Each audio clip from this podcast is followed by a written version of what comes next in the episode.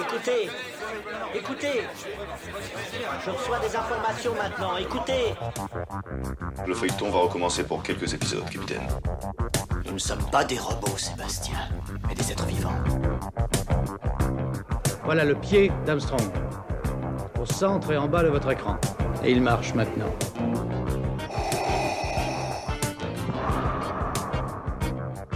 On peut dire aujourd'hui que la science-fiction est bel et bien partout. Tu veux dire qu'on est dans un programme informatique Est-ce vraiment si invraisemblable Si mes calculs sont exacts, attends-toi à voir quelque chose qui décoiffe. Bonjour à toutes et à toutes, vous écoutez C'est plus que de la SF, le podcast sur la science-fiction animée et produit par l'œil de chéri. Nous continuons à vous diffuser les podcasts de la journée Star Trek. Nous passons à l'épisode sur Star Trek 2, La colère de Cannes, réalisé en 1982 par Nicolas Meyer. Avant de vous faire écouter un bout de la bande-annonce, j'ai une grande nouvelle à vous annoncer. J'ai une chronique sur France Inter pendant tout l'été, après avoir rejoint Métal Hurlant en tant que rédacteur en chef adjoint. J'ai eu le plaisir de proposer une collaboration avec France Inter, la radio qui m'a formé euh, à l'époque de mes études de journalisme. Vous pouvez donc écouter la chronique de Métal Hurlant à 7h20 le dimanche matin en direct et en replay. Il s'agit d'une chronique de 3 minutes autour de la science-fiction, mais pas que. Et j'espère vraiment que cela vous plaira. Voilà, bonne émission à vous. Au-delà des ténèbres, au-delà de l'évolution humaine, il y a Khan, un tyran génétiquement supérieur, exilé sur une planète morte banni par le commandant d'un astronef, son destin est de détruire. Laissé pour mort, il a survécu. Le voilà, c'est lui Le voilà, c'est lui Sans cesse, je le pourchasserai autour des lunes de Nibi et autour d'Antares et de son maelstrom à travers les flammes et les ruines plutôt que de renoncer.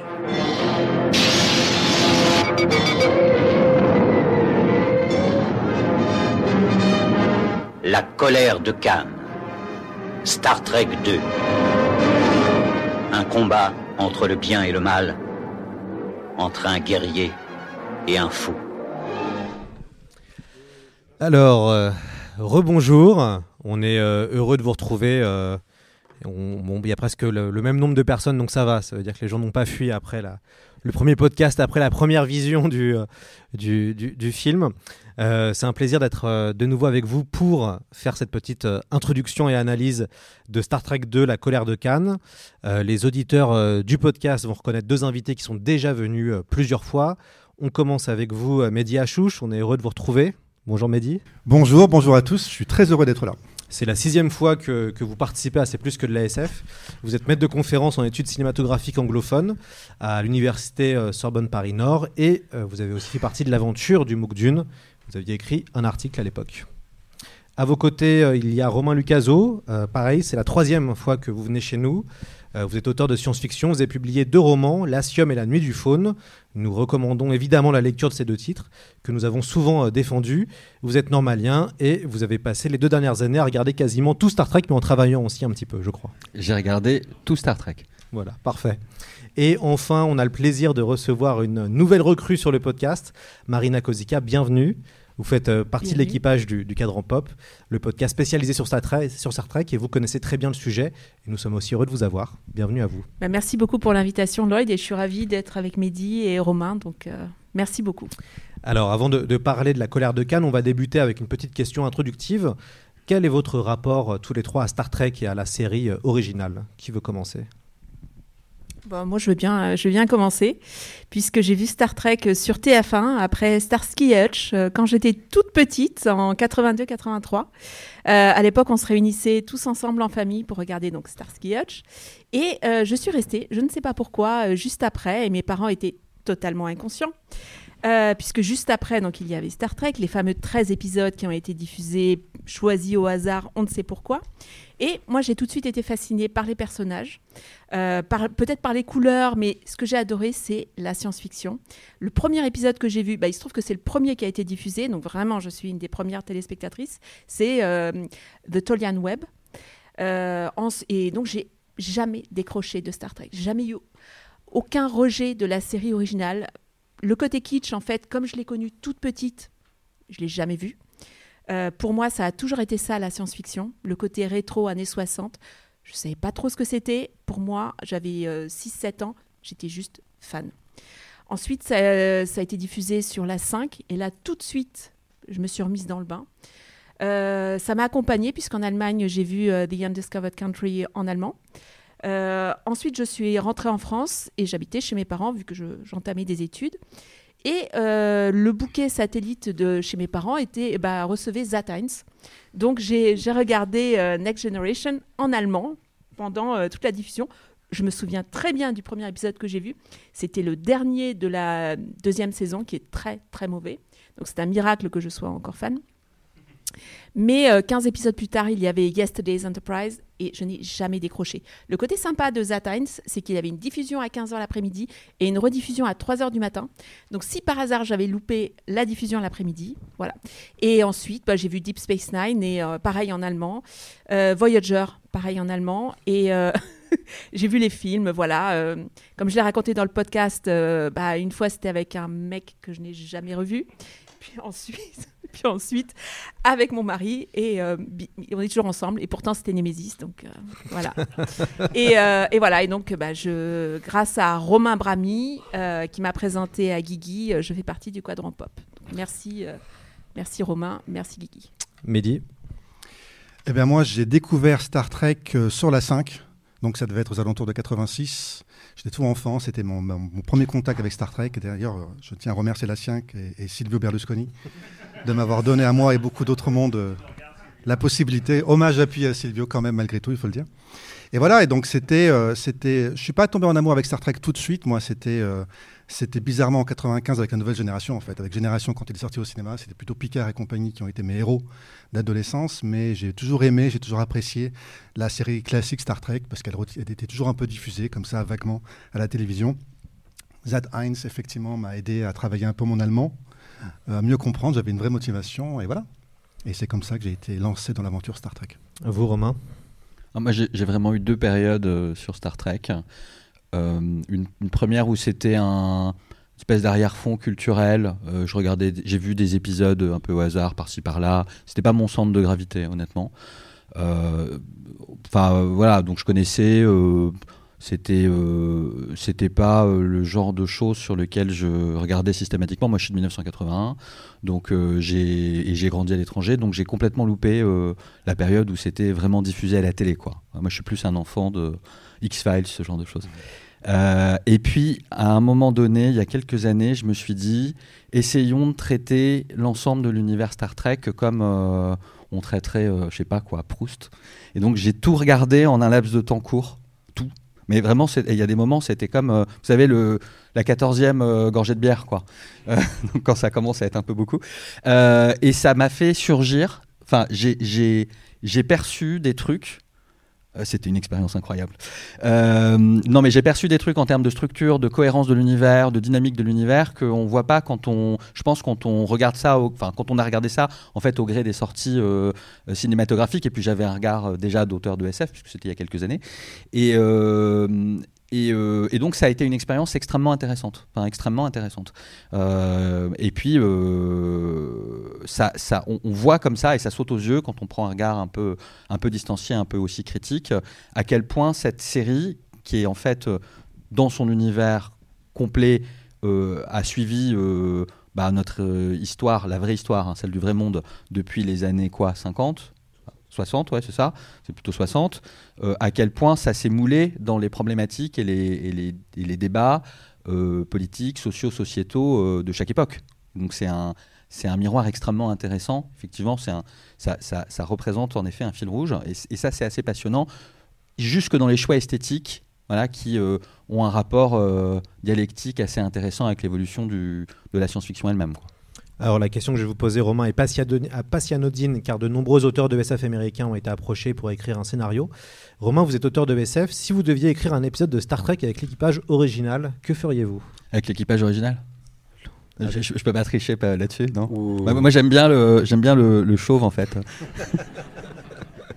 Ou avec Next Generation si vous voulez. J'ai le droit, j'ai le droit à Next Generation. Vous avez le droit, vous avez le droit. En fait, le, le, le, le mélange de certains épisodes euh, entre euh, euh, des, des dimensions scientifico-métaphysiques, une espèce de, de problématisation de l'expérience quotidienne où on est confronté effectivement à de l'étrange ou à du voilà euh, et Next Generation c'est intéressant pour ça parce que c'est plus rigoureux scientifiquement que le reste. Je veux dire euh, c'est un peu moins euh, euh, ah bah il faut mettre euh, des cristaux ou d'ithylium dans le dans la machine pour que ça aille plus vite quoi. Enfin voilà c'est un peu moins comme ça.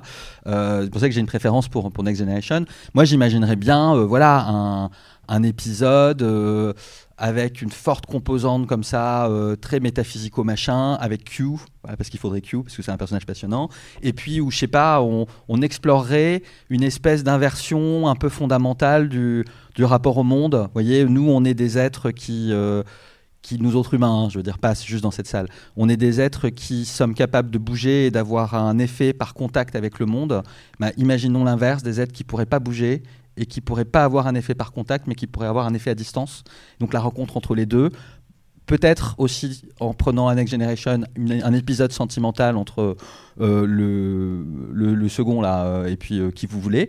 Et puis là, ce serait vraiment super. Ce serait mon épisode rêvé. On, va revenir à, à l'analyse de la colère de Cannes.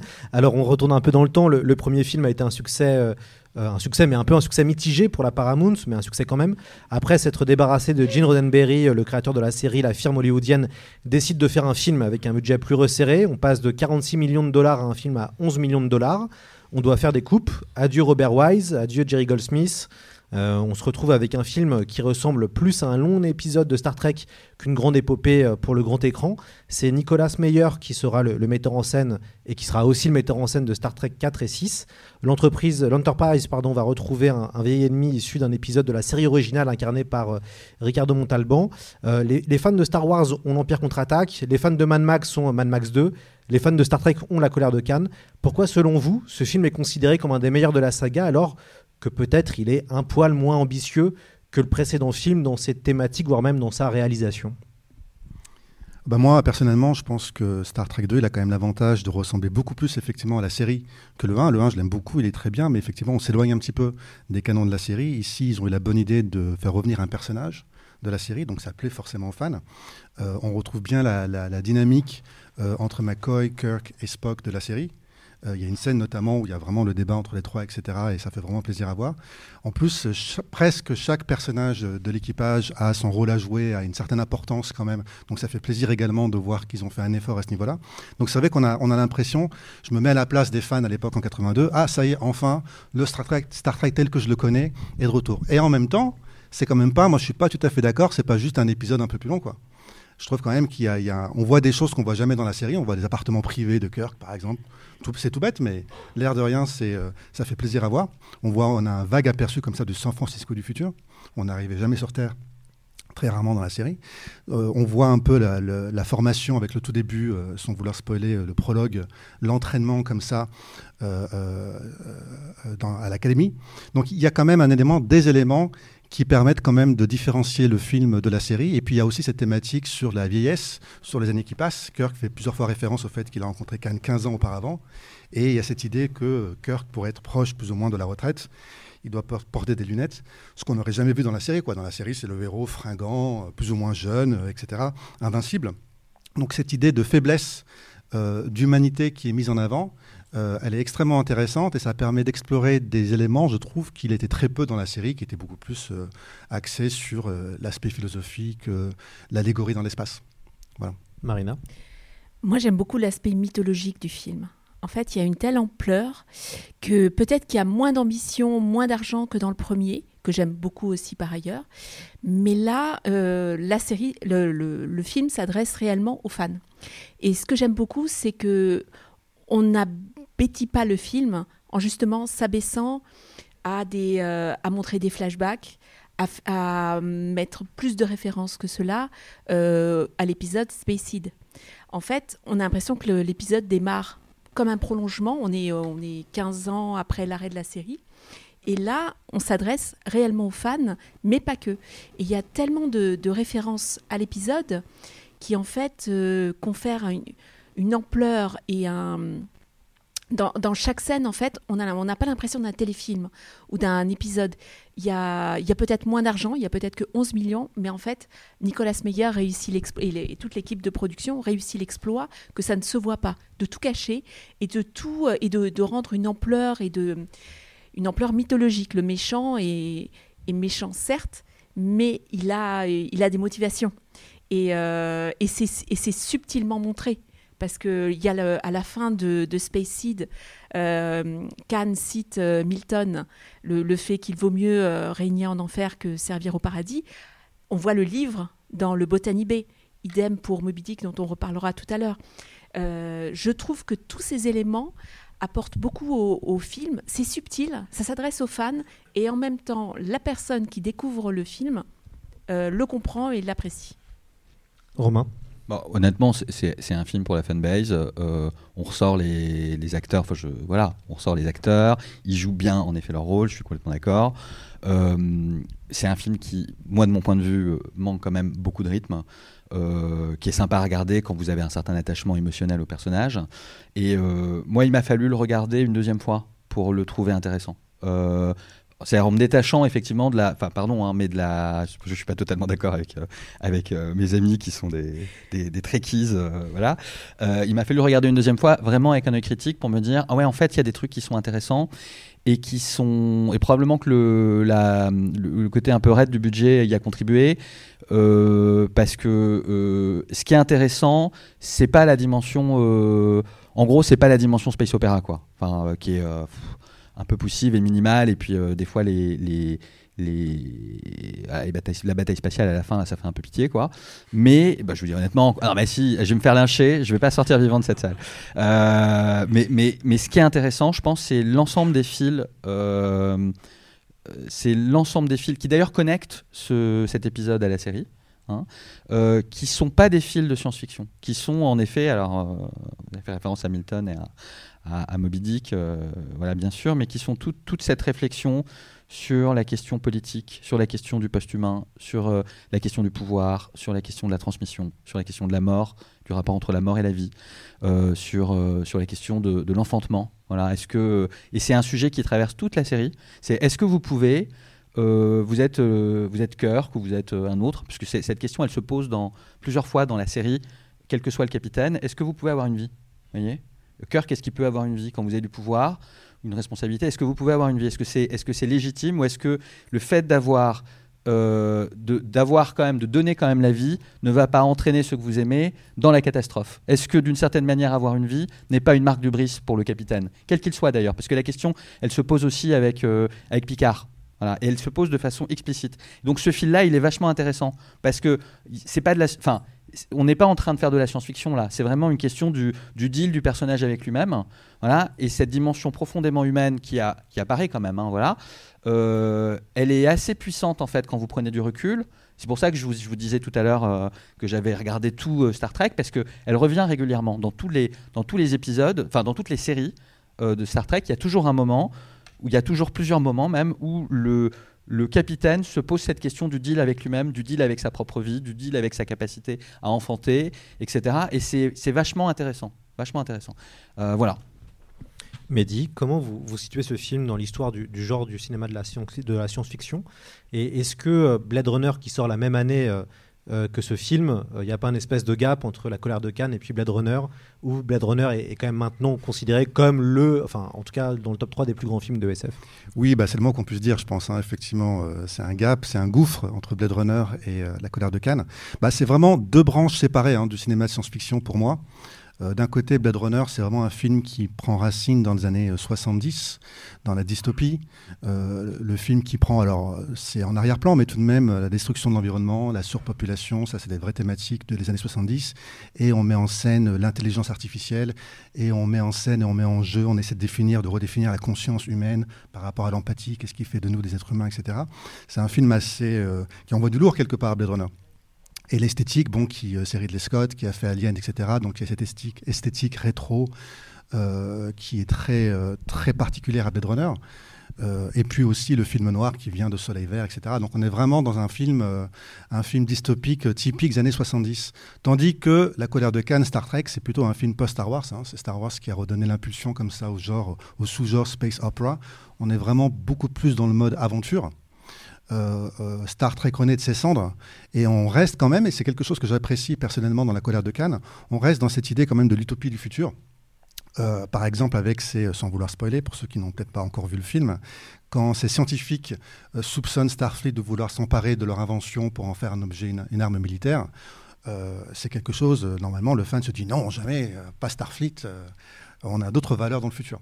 Et c'est, sans vouloir révéler la réponse, mais c'est quelque chose qui reste fidèle à Star Trek, cette idée de, euh, dans l'avenir, Starfleet est une, euh, une institution qui est au-delà, au-dessus de nos petites faiblesses humaines à nous euh, aujourd'hui. Donc ce Star Trek-là est très différent de Blade Runner parce qu'on est dans le space opera, beaucoup plus fun, par contre avec beaucoup moins de budget, ça c'est clair, ça se voit, c'est pas, c'est pas pour ça que le film a fait date, clairement. Et donc, euh, c'est vraiment voilà, cette idée de, space opera inspirée de Star Wars, mais aussi et beaucoup, évidemment, de Star Trek, et qui essaie malgré tout de mettre à jour, de remettre au goût du jour Star Trek, et qui arrive, ma foi, assez bien. Marina, racontez-nous un, peu en détail les, coulisses du de production de ce film, scénarisé par un auteur et réalisé par un cinéaste qui n'avait jamais vu Star Trek. Oui, tout à coup, c'est très très intéressant de noter que le film finalement le plus euh, trekien, soit, euh, soit de, producteurs et de réalisateurs qui ne connaissaient absolument pas le matériel. Parce que bien sûr, juste après la production du, premier opus, euh, Gene Roddenberry s'était attelé à l'écriture du scénario pour un, euh, d'un téléfilm où les Klingons tentaient de s'immiscer dans l'assassinat de Kennedy. Et donc, la Paramount y a immédiatement mis le haut là. Euh, à l'époque, c'était euh, Jeffrey Katzenberg et Michael Esner qui étaient à la tête du studio. Et donc, euh, il décide de recruter un producteur, Harvey Bennett, qui vient du petit écran, de la petite lucarne, donc qui a produit L'homme qui valait 3 milliards, Super Jamie, enfin toutes les, séries de notre enfance, de mon enfance. Hein. Apparemment, je suis la seule née dans les années 70. donc non, non, mais sur scène, sur scène. Je ne suis qu'avec des genoux. Euh, donc Hervé Bennett venait du petit écran, des productions cheap, ou, euh, mais que j'adore. Euh, et donc, voilà, donc il a découvert Star Trek. on lui a montré The Motion Picture. Il a dit c'est très chiant. voilà, et donc on lui demande est-ce que vous pouvez le faire pour moins de 405 packing dollars? Et il dit oui, oui, je peux faire pour beaucoup moins. J'ai fait l'homme qui valait 3 milliards, donc euh, finger in the nose. Donc, euh, donc voilà, lui, il est, il est, euh, il est recruté. ils écrivent plusieurs moutures de, scénarios avec son équipe. Ce qu'il faut savoir, c'est que dans plusieurs versions, dans, dans, quelques versions, bon, Léonard Nimoy enfin Spock mourait dès le premier acte. J'y reviendrai tout à l'heure quand tu me demanderas de parler de, euh, de, de, Spock. Euh, et euh, Nicolas Meyer est recruté également. Lui venait de réaliser Time After Time, c'était demain, qui est un film extraordinaire que je recommande à tout le monde sur H.G. Wells qui, qui crée donc la machine à remonter le temps. Jack l'éventreur, l'éventreur lui pique et ils voyagent tous les deux dans le San Francisco des années 80. Ce qui est intéressant, c'est qu'il y a euh, deux acteurs qui vont jouer euh, dans, euh, dans des films Star Trek. David Warner, qui va jouer dans The Undiscovered Country, et, et Malcolm McDowell, qui va jouer dans Generations. et donc Nicolas Meyer est un réalisateur extraordinaire, un auteur de polar, ce qui est moins connu. Et donc lui, il s'attelle tout de suite à la réécriture du scénario qu'il fait en catimini. il veut donner aussi un look un peu de navire à l'Enterprise. Donc, il rajoute euh, la, sonnette de manœuvre, le, sifflet, euh, le côté bataille navale à la fin que tu, que tu critiquais. moi, j'adore, j'adore cette scène, mais on se sent vraiment dans À la poursuite d'Octobre Rouge, cinq ans, cinq ans avant la, la réalisation du film. Où tout s'est coulé. Voilà. Un petit peu. Mais, mais voilà, donc il donne ces, ces deux, le, le, producteur et euh, le réalisateur donne vraiment une patte différente au film tout en restant dans le budget. Parce que comme, comme tu l'as dit, euh, on, est, on est passé de 55 millions à 11 millions. Et donc, bah, il faut ré- réemployer les costumes. Donc là, ils sont teints, ils sont complètement changés. Mais c'est vraiment Nicolas Meyer qui, euh, donne une impulsion plus navire, bataille navale et finalement militaire.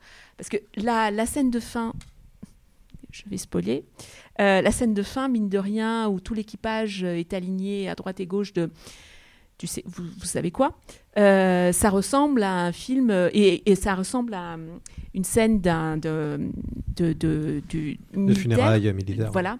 Avec Et la cornemuse. avec la cornemuse de Scotty, qui, enfin, qui euh, la- James McDowan avait, Do- Dohan avait euh, impro- enfin, demandé à, à, à l'interpréter. Et en fait, ce type de scène, mine de rien, devient iconique. Parce qu'après, dans tous les films, jusqu'à Battlestar Galactica, euh, la série, reprend euh, ce même type de, scène. Donc c'est très intéressant de voir que ces deux-là euh, ont imprimé une patte très tréquienne, alors que Gene Roddenberry, dans The Motion Picture, finalement, était allé dans une autre direction et avait, euh, désarçonné euh, ses fans. Après, euh, la carrière de Harvey Bennett va rester plutôt du côté de Star Trek. Il va produire les, les 3-4 films suivants. Et donc, voilà, il va pas laisser euh, non plus... c'est vraiment son grand fait d'armes, voilà, dans les années euh, 80, début des années 90. Romain, qu'est-ce que vous pensez du, du projet Genesis, qui est le grand concept SF du film? Imaginons un projet scientifique qui fait renaître des planètes mortes. Bah, euh, alors on, est sur un, sur un objet, euh, sur un faux objet de science-fiction. Euh, voilà.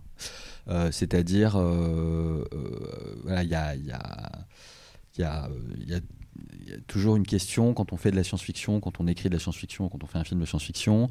euh, est-ce que je suis en train de- d'extrapoler ou de faire de l'extrapolation scientifique ou est-ce que, en fait, ce qui est très bien aussi, hein, moi j'adore, euh, je vais euh, prendre le concept de baguette magique et je vais mettre des, des électrodes dessus et puis c'est bon, c'est de la science-fiction, c'est pas de la fantasy. Donc là, on est clairement sur un, sur un, sur un artefact qui est très très faible sur le plan scientifique. Voilà, il n'y a pas d'explication d'ailleurs, enfin il n'y en a pas beaucoup. Euh, et les explications en question ne tiennent pas debout. Euh, c'est plutôt un objet euh, mythologique. Euh, vous le disiez très bien tout à l'heure, hein, ça, renvoie effectivement à toute une mythologie de la destruction-création, euh, de la création-destruction, de faire euh, germer la vie euh, voilà, euh, par la destruction. Donc ça nous, inscrit dans un, truc assez, mythique, quoi, qui est sympa euh, par ailleurs, et euh, qui, je pense, trouve plus de valeur dans les échos que ça a avec, enfin, cette espèce de macro-histoire. Donc la, euh, les échos qu'elle a avec euh, la micro-histoire des personnages. Voyez, Euh, moi je suis sensible à ça. Ces espèces, ces espèces d'effets de structure qui sont intéressants. Entre euh, je détruis une planète, je crée une planète, euh, euh, j'ai un fils, je découvre mon fils et puis mon fils meurt. Vous voyez, ce genre de choses. Euh, qui se répètent à plusieurs niveaux du film. Euh, qu'a euh, l'objet euh, qui science-fictionnellement est pas super euh, puissant. Quoi. Voilà. Mehdi, est-ce que c'est le film le plus politique euh, des Star Trek, celui-là? Ou le plus politique, je ne sais pas. Moi, si on me dit politique, je penserais plutôt au 6, clairement. Euh, vouloir faire la paix avec la Russie, toujours compliqué. Avec ce qui se passe en Russie, c'est toujours un peu, toujours un petit peu compliqué de, réussir ça. Donc ouais, le 6 pour moi serait le, plus politique largement. Ça dépend comment on définit politique. hein. Ça peut, il peut y avoir la- la- l'acception très, euh, très générale, très vague finalement euh, du terme politique. Donc non, moi je pense, moi ce que je retiens de Star Trek 2, c'est vraiment le côté plutôt euh, humain, le côté, le côté humain de Kirk notamment et Spock. Euh, C'est très beau ce que dit Kirk de Spock à la fin, euh, de développer cette, euh, cette relation entre les deux personnages. Il y a McCoy aussi, mais c'est vraiment Kirk et Spock. Je pense que la scène finale, plus ou moins finale, si vous voyez ce que je veux dire, elle, elle a beaucoup marqué parce qu'elle est très émouvante, parce qu'elle est vraiment dans la lignée finalement de ce qui faisait le charme de la série, le rapport, la dynamique entre les personnages, mais qu'elle va beaucoup plus loin dans l'approfondissement des faiblesses des personnages, que ce soit Kirk et, ou que ce soit Spock. Et ça, c'est très bien, c'est très chouette. C'est pas juste des héros qui vont sauver l'univers, quoi. C'est des héros qui ont des faiblesses et qui doivent les reconnaître et qui doivent en jouer. Et c'est pas uniquement le sacrifice, c'est aussi le sacrifice de, de l'autre, de soi, effectivement, euh, la question du devoir. Et ça, pour moi, c'est vraiment ce qui fait la force de ce film, plutôt que l'aspect politique. Marina, euh, alors bon, on va, on va mettre les pieds dans le plat, hein, désolé, parce que de toute façon, il y a un troisième film, donc ce sera la recherche de Spock. Euh, mais Spock va disparaître à, à la fin du, du film, euh, ce qui est pas vraiment, pas, pas vraiment une disparition. Euh, Est-ce que vous pouvez parler un peu de ce choix scénaristique qui a été, on va dire, motivé pour la présence de, je crois, de Leonard Nimoy? Enfin, ça faisait partie du deal Oui. qui a voulu faire un peu son Harrison Ford entre guillemets avec Han Solo, quoi. Ou même euh, Bruce Willis, parce que quelques années plus tard, euh, Bruce Willis voudra aussi que John McClane meure à la fin de 40 du Die Hard 2. Et euh, voilà, mais en fait, c'est dans la continuité euh, du Hollywood des années 30-40 où à l'époque, les, acteurs ne survivaient pas. Au, au film. Enfin, les acteurs, pardon. Les personnages ne survivaient pas au film. Les acteurs, eux, je vous rassure, euh, étaient toujours vivants. Mais Humphrey Bogart, James Cagney, ils mouraient tous à la fin de, leur film. Donc finalement, Léonard Nimoy, vu son, âge, sa génération, pour lui, c'était plus naturel que, en fait, le, personnage meurt à la fin. Et donc, mourir de manière héroïque en sauvant le monde, en sauvant la galaxie, en sauvant ses amis, euh, c'était tout à fait dans la, lignée du, du personnage. Donc, il souhaitait faire mourir Spock. Euh, dans les années, euh, en 1975, l'année de ma naissance, il a sorti I'm Not Spock. Et donc, il avait toujours, euh, il y avait toujours eu un typecasting depuis, euh, euh, depuis la fin de la série, où en fait les acteurs étaient enfermés dans la série, même si Leonard Nimoy avait joué dans Mission Impossible. Voilà, tous les acteurs étaient typecastés et enfermés dans leur personnage. Donc, ils ont, ils n'ont eu de cesse de, de sortir de leur image, et donc Leonard Nimoy en avait assez. Il a, il a, il a donc euh, déjà pour The Motion Picture, il avait, il avait fallu, euh, il avait fallu euh, mettre beaucoup de temps pour le, le convaincre d'y participer. Ensuite, pour le, donc pour la colère de Cannes, il a fallu le, le persuader euh, d'y partici- d'y- d'y participer. Donc il y avait une espèce de deal où on participait, on mourait, et puis euh, peut-être qu'il y avait une réalisation euh, à la clé, à la clé après. Euh, donc. euh, euh, et donc, excusez-moi. Non, parce que je- voilà. Moi, je voulais, je voulais juste réagir à ça parce que bah, déjà, c'est vrai que c'est un, grand classique, euh, même avant qu'Hollywood naisse, avec euh, Sherlock Holmes qui meurt, soi-disant, parce que le créateur, Conan Doyle, en a assez, et finalement, il faudra le faire revenir. Mais quand même, il y a cette ambiguïté parce qu'à la fin, quand même, du film, euh, on nous suggère quand même que ce n'est pas forcément la fin. Donc, il semble que quand même, dès la fin du 2, euh, Ouais. on suggère déjà le retour de Spock. Donc, la Voilà. mort n'est que passagère. mais ce qui est intéressant, c'est toutes les fausses pistes du, du film. C'est-à-dire que euh, on voulait déjà le faire mourir à la fin du premier acte, à la manière de Janet Lee dans, dans Psychose. Euh, ensuite, la scène du Kobayashi, Maru donne l'impression que tout l'équipage meurt au bout de, de cinq minutes.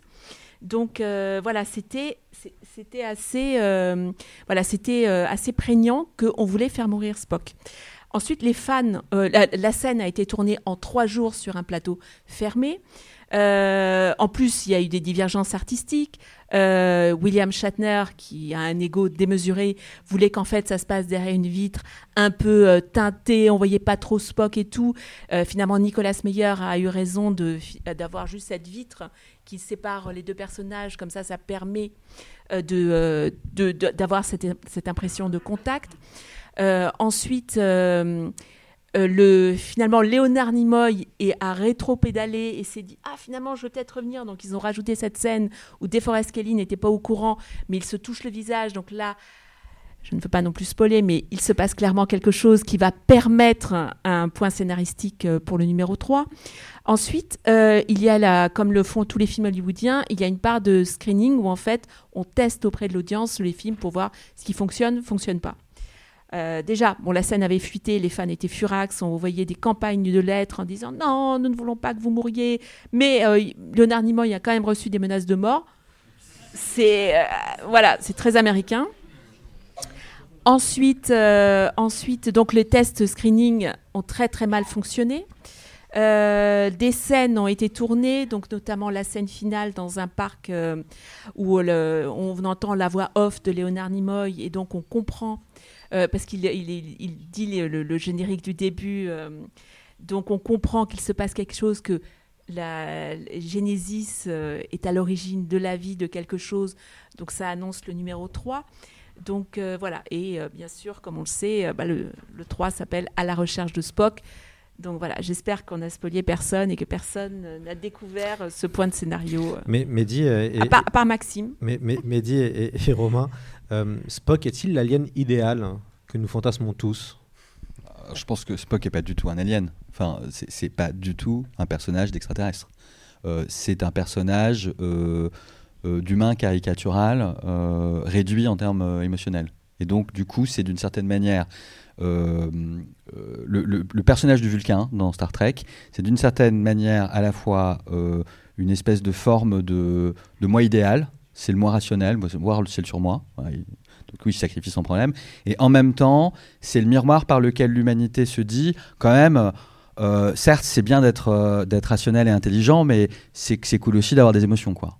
Donc euh, et donc dans un discours très très d'ailleurs très très anglo-saxon, hein, qui est une espèce de forme ambiguë à la fois de, reconnaissance de la médiocrité humaine, parce que quand même, voilà, hein, on ne prend pas toujours des décisions rationnelles, hein, voilà, mais en même temps de, de, de réassurance de soi-même en se disant, certes, on est un peu naze, et puis euh, voilà, mais, mais bon, c'est quand même ce qui fait notre charme, quoi. Voilà. Et, euh, et, donc pour moi, enfin vraiment, il y a des personnages. Euh, c'est un, un, choix très structurel de la, de la série Star Trek.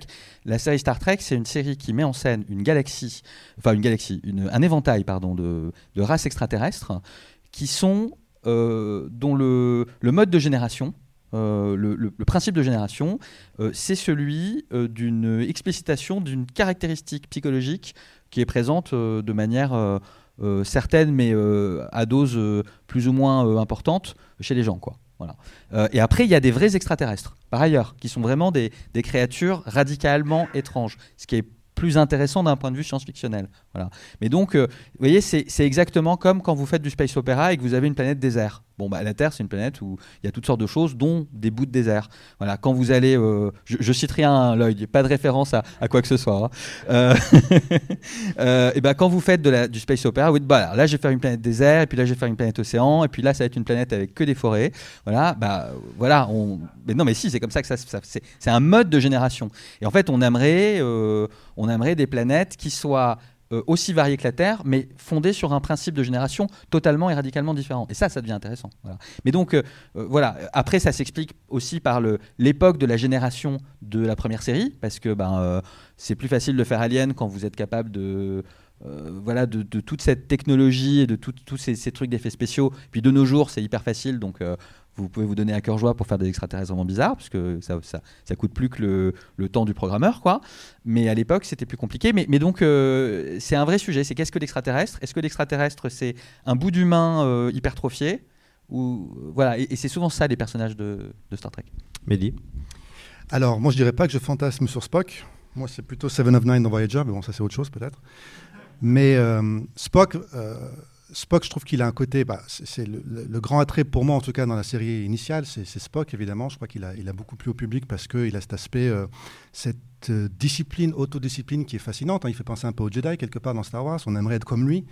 On aimerait s'inspirer de lui pour être aussi rationnel que lui, être aussi logique, pouvoir se délivrer de ses émotions. Il a un côté un peu zen comme ça, euh, qui peut inspirer une grande part du public. D'un autre côté, il est intéressant parce que c'est un trope de science-fiction, notamment dans les films des années 60 ou 70, euh, cette peur euh, de la raison abstraite qui va tout, euh, qui va prendre pas sur le cœur, sur les émotions, et qui va nous déraisonner et qui va nous rendre des, êtres insensibles comme l'invasion des profanateurs, de body snatchers, ou, je sais pas, Alphaville, voilà, la, machine, l'ordinateur purement rationnel, affreusement rationnel, qui instaure une dystopie technocratique sur le monde. Et Star Trek ben, instaure, installe, utilise ce trope, mais de façon beaucoup plus nuancée, en montrant à quel point ben, quand même la raison, le rationnel, c'est bien, c'est important. Et puis de l'autre côté, il y a McCoy qui lui est complètement très humain, très sentimental, très nerveux, très énervé. Et puis souvent, il y a Kirk qui est au milieu et qui essaye de faire le juste milieu. ça, c'est typique de Star Trek, trouver un juste milieu entre la raison et le cœur, entre le cerveau et le cœur. Donc Spock, il est, pour ça, il est vraiment utile, il est important, il est fascinant. Et puis aussi de voir l'évolution de Spock et de voir quand même que malgré tout, il est capable, quand même, d'émotions. Il a des émotions, euh, il aime, il est capable de sacrifier, et pas toujours parce que c'était le choix rationnel. C'est pareil, même quand il le dit, le choix de, tous euh, l'emporte sur le choix de quelques-uns. Euh, c'est aussi qu'il l'a fait, on sent, par, par amitié, aussi, pour, par, par amitié pour l'équipage en général et pour Kirk. Et c'est ça aussi qui est touchant, c'est de montrer que même dans ce parangon de raison, le cœur existe. C'est tellement typique d'une pensée humaine, ça. Mais voilà, Star Trek est très humaniste et Star Trek est très humain et ne l'est jamais autant que dans Star Trek 2, La colère de Khan. Alors, on a évoqué Spock, on va maintenant parler de Khan, le, le grand antagoniste du, du, film. Marina, pourquoi ce méchant est aussi euh, bah, iconique dans l'univers de, de, Star Trek? Il est parfait. Il a des pectoraux euh, d'acier. On s'est même demandé si c'était du plastique. Non, apparemment, euh, non, non. Bah, c'est comme Seven of Nine, hein, c'est... voilà. Laissez-moi mes fantasmes, même si moi c'est plus Shatner. Euh, donc en fait, pour revenir à Cannes, euh, c'est vraiment le méchant euh, intelligent, le méchant qui a un plan, le méchant cultivé, le méchant qui, qui est quand même amoureux. On se souvient de Marla dans, dans, Space Seed, qui malheureusement n'a pas pu revenir parce qu'elle était atteinte d'une sclérose en plaques. et donc c'est un, c'est un méchant aussi qui a souffert, vu que à cause de Kirk, il a passé 15 années sur Alpha euh, Centauri 5, 6. Euh, enfin, une des deux qui n'a pas explosé. Euh, et mine de rien, c'est Kirk qui passe pour le méchant de les avoir abandonnés à leur sort. Ils étaient 86 dans Space Seed. ils ne sont plus qu'une quinzaine de, vêtus de, de haillons qui n'ont plus que leur intelligence. Euh, c'est aussi un, personnage qui a été euh, génétiquement modifié. Il, a, euh, il est plus fort, plus intelligent. pour ceux qui regardent Strange New Worlds, il y a des ramifications même dans, dans cette série avec une de ses descendantes. voilà, donc il a, il a un plan euh, qu'il met à exécution. Et malheureusement il est emporté par sa folie comme le capitaine Ahab dans Moby Dick. Mais euh, je trouve qu'il a une dimension shakespearienne en fait. On voit le roi lire d'ailleurs dans la bibliothèque de, du Botany Bay. Et c'est vraiment un, personnage shakespearien par euh, aussi bien melvillien si je puis dire. Mais il y a une telle tragédie dans sa vie dans dans euh, ces, combats que finalement il se laisse emporter par sa folie, il provoque la destruction de, son équipage et du vaisseau. Mais euh, voilà, il est parti avec un bang euh, et finalement il a fini par donner la vie. Ricardo est, qui est l'acteur, donc n'est pas indien, il est mexicain. il a joué dans La planète des singes, mais surtout dans L'île fantastique. Il ne sera jamais présent sur le tournage avec les autres acteurs pour des raisons de, planning. Donc les deux adversaires, euh, Kirk et, et Khan, ne se rencontrent euh, jamais, euh, alors que pourtant c'est l'affrontement qui structure le récit. Romain, vous, une analyse sur le personnage de, de Khan ah bah, alors, je suis complètement d'accord avec ce qui a été dit précédemment. Hein. C'est un, très bon méchant, cultivé, déterminé. on, aime bien ce genre de méchant, quoi, avec un plan.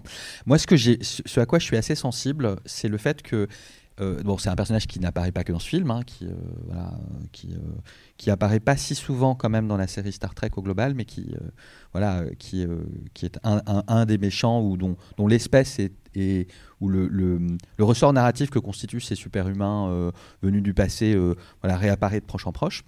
Et, et c'est ça, moi je trouve ça, ce statut-là, je le trouve intéressant. C'est-à-dire que, en fait, il est la dystopie qui nous attend. Vous voyez, il est la dystopie future du téléspectateur, qui est le lointain passé, qui est le retour du lointain passé refoulé de l'humanité de Star Trek. Je sais pas si je suis clair. Hein. Euh, c'est voilà dans, les grandes peurs de l'Occident, il y a euh, euh, cette espèce de guerre atroce, quasi finale entre l'humain et le surhumain, et le surhumain créé par l'humain. Bah, ça revient tout le temps dans la science-fiction. C'est une des, c'est une des angoisses euh, du, voilà, du moment, mais du moment au sens large, depuis qu'on sait que les manipulations génétiques c'est possible. Et, euh, et donc il apparaît, et ce, statut de rétro, enfin c'est un bout de rétro SF dans un film de SF, quoi. Le, statut narratif est vachement intéressant.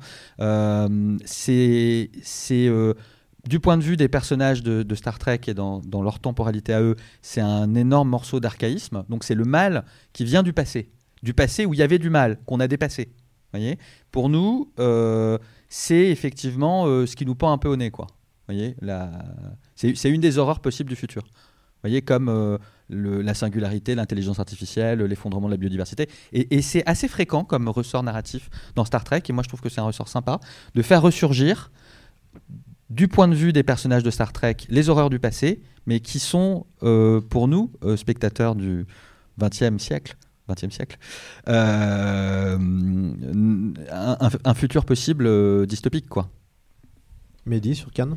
Bah, Khan, effectivement, je suis d'accord, il est fascinant, il est charismatique, l'acteur est très charismatique. euh, euh, il est vraiment, vraiment chouette à regarder, à entendre, euh, dans toute son assurance euh, mielleuse et fielleuse, son désir de vengeance. Euh, je trouve que je suis toujours un peu frustré, en fait, quand il meurt. En fait, il meurt, il meurt avant l'explosion du vaisseau et avant de se rendre compte que Kirk s'en tire, en fait. Ça aurait été tellement mieux qu'il se rende compte que Kirk avait trouvé la solution et qu'il s'en était tiré, qu'il soit horrifié et que là, il meurt. Bon, ça, c'est un détail, c'est moi qui... euh, qui, euh, qui pinaille. Mais en fait, ce que je trouve intéressant, donc ce désir de vengeance, de revanche qui le, le perd, et son ego aussi. Hein. Kirk le, le fait venir dans la nébuleuse en jouant sur son ego, donc c'est quelqu'un de très égo égotiste, égocentrique. Mais donc ce désir de vengeance à Cab, je trouve que c'est super intéressant, c'est un point de départ qui ensuite sera réutilisé de façon encore plus intéressante dans Premier Contact, quand c'est le protagoniste, le héros, Picard, qui lui-même souffre de ça en fait, et doit réussir à dépasser ça. Donc c'est intéressant quand on repense aux deux, de se dire, Qu'est-ce qui se passe quand c'est le héros qui est aux prises de ce désir de vengeance, cette obsession, et qui doit la dépasser, donc qui doit euh, se parfaire humainement, qui doit réussir à dépasser ses propres pulsions, on en parlait, pour, euh, pour être quelqu'un d'équilibré. Donc je pense que c'est en partie aussi pour ça, sans doute, que le 2 et le 8, la collab de Cannes et Premier Contact, sont, sont, marchent aussi bien. Marina, est-ce que vous, avez- vous trouvez qu'il y a une- Parce que là, on est en 82 quand le film sort. La dernière saison était en, en 69. Est-ce que vous trouvez qu'il y a une véritable évolution des, des personnages, des héros de Star Trek au fur et à mesure des sorties cinéma? Bah oui, tout à fait. Parce que là, finalement, on parle de, de l'âge. Euh, Kirk doit accepter de vieillir. Shatner n'était pas, n'était, au début, n'était pas d'accord de faire vieillir son personnage. Euh, finalement, bon, il a juste, euh, a priori, il a 51 ans. C'est pas si vieux que ça, mais on, il, euh, tout à coup, il se retrouve à porter des lunettes. euh, il est un peu bedonnant, un peu chauve aussi sans doute, avec son qu'il cache avec une perruque. Mais les personnages ont vieilli. Euh, les personnages ont évolué. Ils ont un autre statut un autre titre. Maintenant, ils sont amiral, capitaine ou voilà. Enfin, ce n'est plus les mêmes les mêmes positions. Ce que je trouve intéressant, c'est le fait que Spock soit maintenant dans une position de commandement et c'est un bon capitaine. Parce que par exemple, lorsqu'il quitte le, docking bay, euh, il laisse la place à Savik pour que ce soit elle qui fasse la manœuvre. Euh, c'est une très bonne manière de, de- de commander en fait, et pour que les autres puissent apprendre. Je trouve que les personnages évoluent et en plus ils sont dans la position de mentor euh, et tout au long du film, Spock essaie que ses équipes apprennent. Et c'est ça que j'essaie de faire moi avec mes équipes, c'est de leur donner la possibilité de grandir, de ne pas les laisser dans des positions de subalternes. Il faut, il faut faire évoluer les gens. Et je trouve que les équipes le font, euh, et le, euh, enfin le Spock le fait très bien. Shatner doit accepter, enfin le, pardon, le capitaine Kirk doit accepter de vieillir, mais Shatner aussi euh, doit, doit l'accepter. Et on le retrouve, d'ailleurs, on retrouve ses lunettes dans, dans le, le numéro 4 avec les baleines. Euh, donc, euh, le retour sur Terre, voilà, j'ai cherché le titre. Euh, mais voilà, les personnages évoluent et en même temps, euh, il ne reste pas une, ca- une caricature d'eux-mêmes. Par exemple, à la fin, lorsque DeForest Kelly devait trouver que c'était trop caricatural de dire il est mort Jim, qui était la, catchphrase de, la série. Donc c'est finalement Scotty qui, le dit. Donc les, personnages ne sont plus enfermés dans une, dans une série, ils ont grandi, ils ont vieilli, ils ont évolué et ils ont des, des faiblesses. Romain, on peut apprendre à bien manager avec euh, Star Trek? Euh, Question inattendue. Euh, alors, enfin, je, je pense que la grande différence entre l'entreprise et l'enterprise, c'est que, enfin, une organisation euh, humaine euh, du monde réel, une entreprise, c'est pas, euh, enfin, c'est pas fait pour la plupart du temps pour se confronter à l'inconnu d'un point de vue héroïque, quoi. Et donc, les, les, enfin, contrairement à ce qu'un certain discours bullshit, pardon, hein, mais voilà, très bullshit du monde de l'entreprise, qui a beaucoup réutilisé effectivement. c'était voilà, je sais pas si c'était si c'était conscient de la part des créateurs de la série d'appeler voilà euh, leur euh, leur euh, leur vaisseau spatial comme ça, mais ça a beaucoup inspiré effectivement des références et ça arrive de temps en temps dans des séminaires d'entreprise voilà qu'on vous qu'on vous mette un morceau de Star Trek pour vous dire regardez, hein, c'est comme ça qu'on manage héroïquement quoi. Bah ouais, mais le monde réel c'est pas Enfin, ça demande pas du, management héroïque, ça demande euh, voilà, de respecter les gens, euh, de les former pour qu'ils fassent correctement leur boulot, et puis euh, quand ils ont fini leur journée de travail, de leur foutre la paix. Quoi.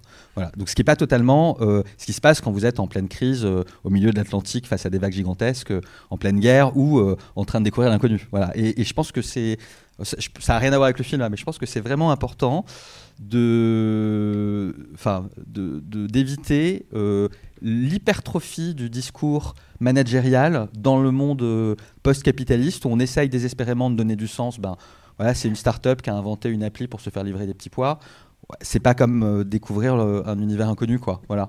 Ou, voyez, la, nouvelle marque de chaussettes made in France, c'est très cool, mais ça reste des chaussettes.